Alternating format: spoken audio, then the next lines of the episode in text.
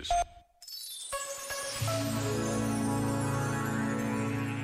Ensinava no final do século XVII o padre Manuel Bernardes: Não há modo de mandar ou ensinar mais forte e suave do que o exemplo. Persuade sem retórica, impele sem violência, convence sem debate, todas as dúvidas desata e corta caladamente todas as desculpas.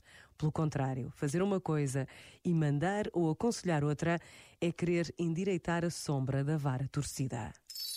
Este momento está disponível em podcast no site e na app da RGF.